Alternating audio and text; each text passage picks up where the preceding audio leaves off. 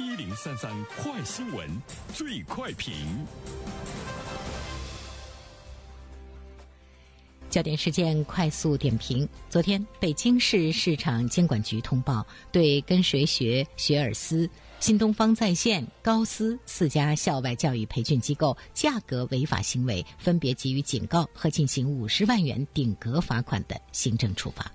那针对这样的一条新闻，来有请我们的评论员袁生。你好，肖萌。嗯，可以说呢，这条新闻呢，对大家来说呢是比较震动哈，而且呢，对于家长来讲呢是拍手称快。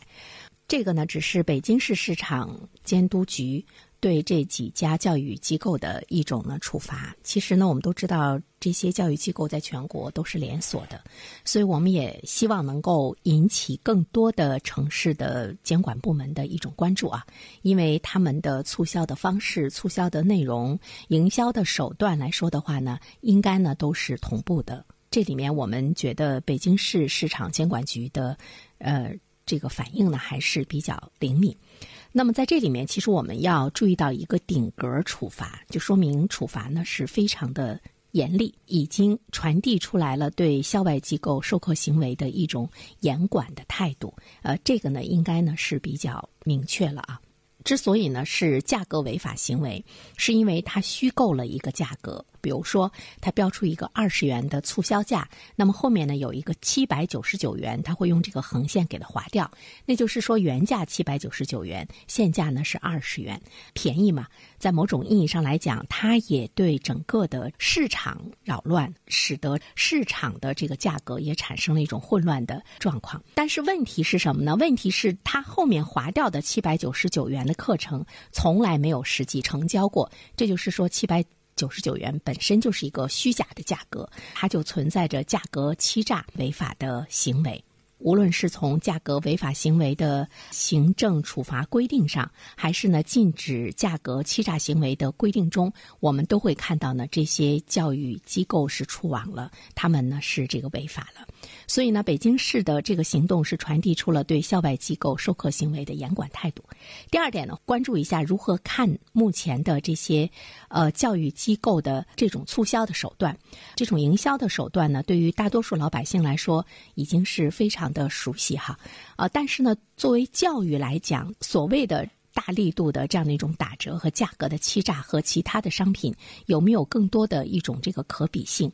那么教育在价格推广的过程中存在着欺诈这样的一种的营销的套路，是不是应该在教育机构中呢出现的问题？我们都知道教书育人啊。无论是你这个教育机构的教育者、老师，还有呢，包括教育机构的经营者，我觉得在某种程度上来讲，他们的道德水准、他们的诚实的状态，是不是应该比其他的营商机构、经商机构好一些，要高出那一个标准？因为你毕竟是教书育人嘛。但是呢，我们却看到了这些教育机构管理者的良心没有呢好到哪里去，甚至于呢，针对目前的家长们的这种焦灼的状态，家长们本身彼此之间产生的这种军备的竞赛，以及我们对于孩子寄予的更高的期待，我们看到呢，校外的。培训机构是更加的变本加厉，包括一些授课的老师跟销售呢合体共同来欺骗家长和孩子的这种状况，值得我们警示哈。如果教育机构已经滑坡到了这种状态的话，那么我们是否还放心把孩子送到校外机构呢去学习？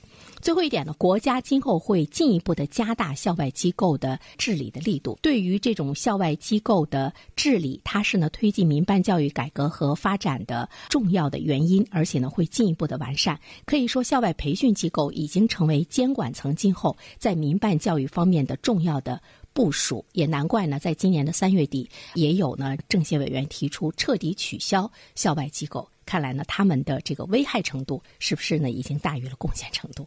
好了，小萌，好的，感谢原生。各位听友，大家好，感谢始终如一收听原声评论。